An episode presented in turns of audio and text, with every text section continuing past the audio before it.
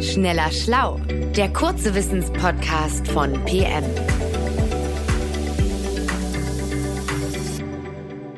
Hallo und herzlich willkommen zu einer neuen Folge von Schneller Schlau. Mein Name ist Nora Sager und ich sitze hier mit meinem Kollegen Rainer Haaf. Hallo Rainer. Hallo Nora. Rainer, in der heutigen Folge möchtest du uns darüber aufklären, wie frei unser Wille ist, beziehungsweise ob er überhaupt frei ist.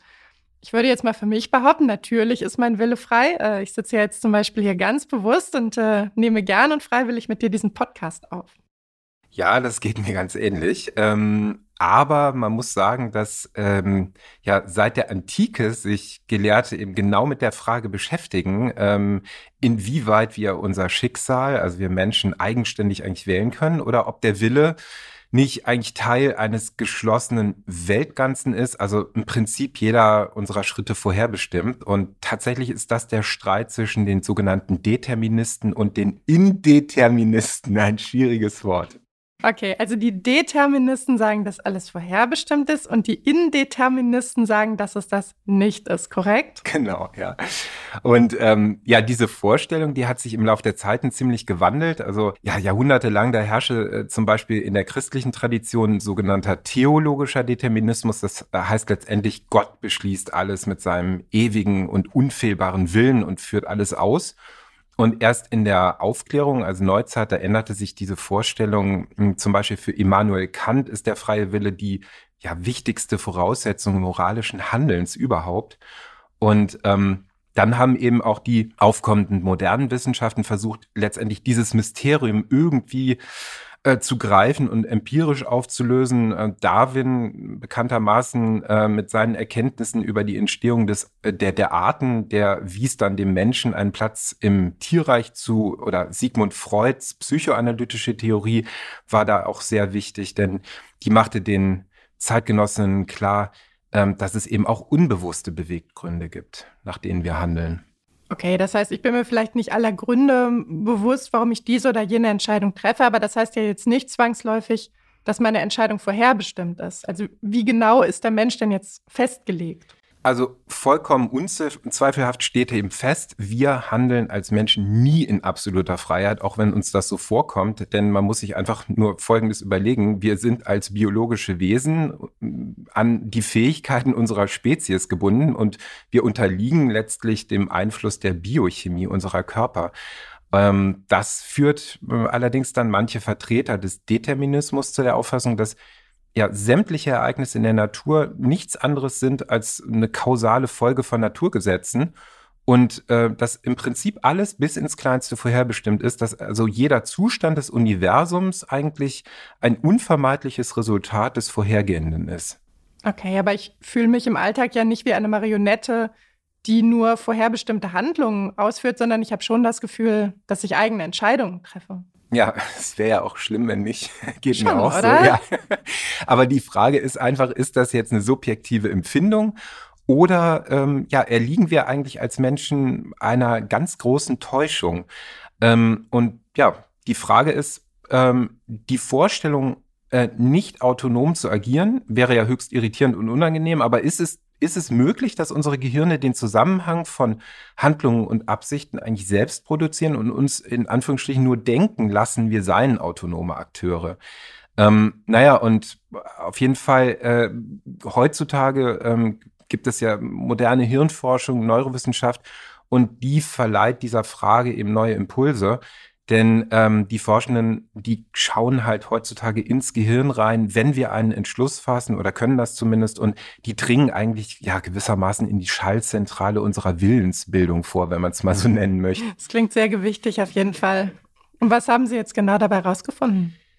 Da ist vor allem ein Experiment äh, zu nennen, das hat Furore gemacht. Das war in den 80er Jahren und zwar von einem Neurophysiologen namens Benjamin Libet der ähm, hat ähm, eben geguckt, äh, inwieweit eigentlich der freie Wille ähm, möglicherweise eine Illusion ist. Und der hat Probanden angewiesen, zu einem selbstgewählten Zeitpunkt spontan und absichtlich, wichtig, ihre Hand zu bewegen. Und die schauten dabei auf eine Uhr und sollten sich ganz genau merken, wann sie eigentlich ihren bewussten Entschluss gefasst hatten. Und gleichzeitig ähm, hat Libet äh, die elektrische Aktivität an den beteiligten Hirnarealen gemessen und er stellte fest, die neuronalen Vorgänge, die die Bewegungen vorbereiteten im Gehirn, die setzten bis zu einer halben Sekunde früher ein, als sich ein Proband der Absicht bewusst wurde. Okay, das heißt, wir denken, wir würden frei entscheiden, aber eigentlich steht die Entscheidung ganz kurz vor der bewussten Empfindung schon fest. So, das schloss zumindest Libet daraus. Also ähm, ist nicht die bewusste Absicht löst eine Nervenzellaktivität aus, sondern es ist genau umgekehrt. Die Nervenzellen, so eben Libet, setzen eine Aktivität in Gang, noch bevor überhaupt eine willentliche Absicht in das Bewusstsein tritt.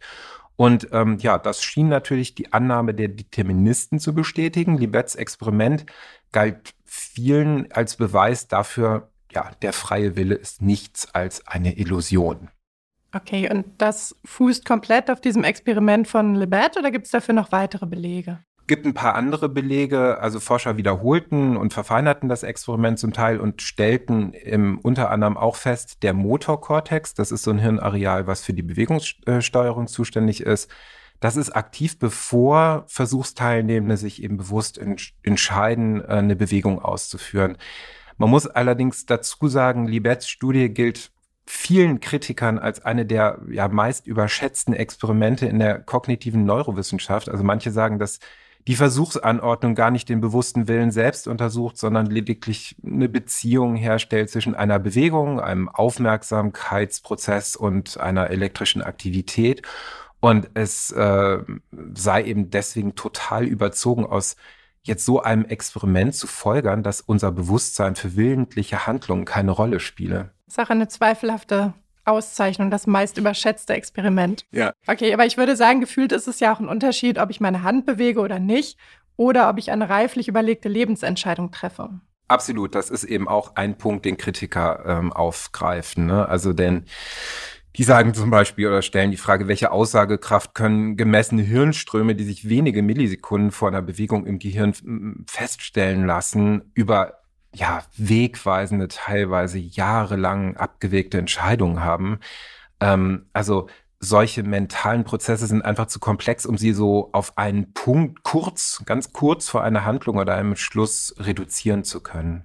Und beschränkt sich das jetzt quasi auf methodische Kritik oder hat es auch Experimente gegeben, die Libet widersprechen? Ja, hat es gegeben. Äh, da ist vor allem sind Experimente ähm, von Forschenden, um John Dylan Haynes von der Charité zu nennen. Und äh, das Ziel war eben genau herauszufinden, ob eben mit dem Auftreten früher Hirnwellen eine Entscheidung wirklich automatisch und unkontrollierbar erfolgt so wie Libet das postuliert hat, oder ob sich ein Proband noch umentscheiden kann, also im Prinzip so eine Art Veto einlegen kann. Und Haynes setzte dafür ProbandInnen vor einen Monitor, der zeigte eine Ampel, die stand entweder auf Rot oder Grün. Und bei Grün, das war so eine Art Spiel, bei Grün sollten äh, die Probandinnen ähm, mit einem Fußpedal Gas geben und dann einen Punkt sammeln. Bei Rot hätte allerdings ein Tritt aufs Pedal einen Punktabzug bedeutet. Und ähm, die Versuchspersonen, die trugen eine Elektronenkappe, also eine Software konnte anhand der gemessenen Potenziale im Gehirn eben im Voraus erkennen, wann jemand Gas geben wollte. Und die Ampel stellte sich dann, das war ein bisschen fiese, ähm, die eben noch grün zeigte, die stellte sich dann auf ein rotes Signal.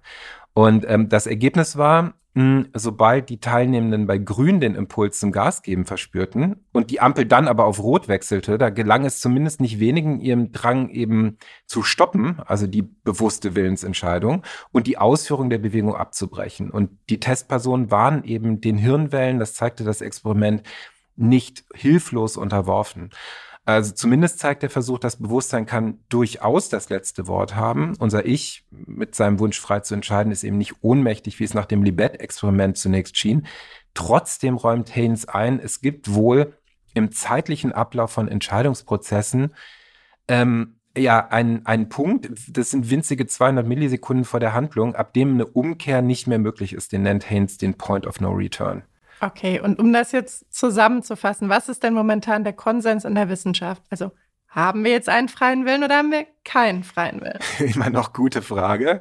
Ich würde sagen, viele Forschende würden es so zusammenfassen. Theoretisch spricht alles gegen die Willensfreiheit, empirisch spricht alles dafür.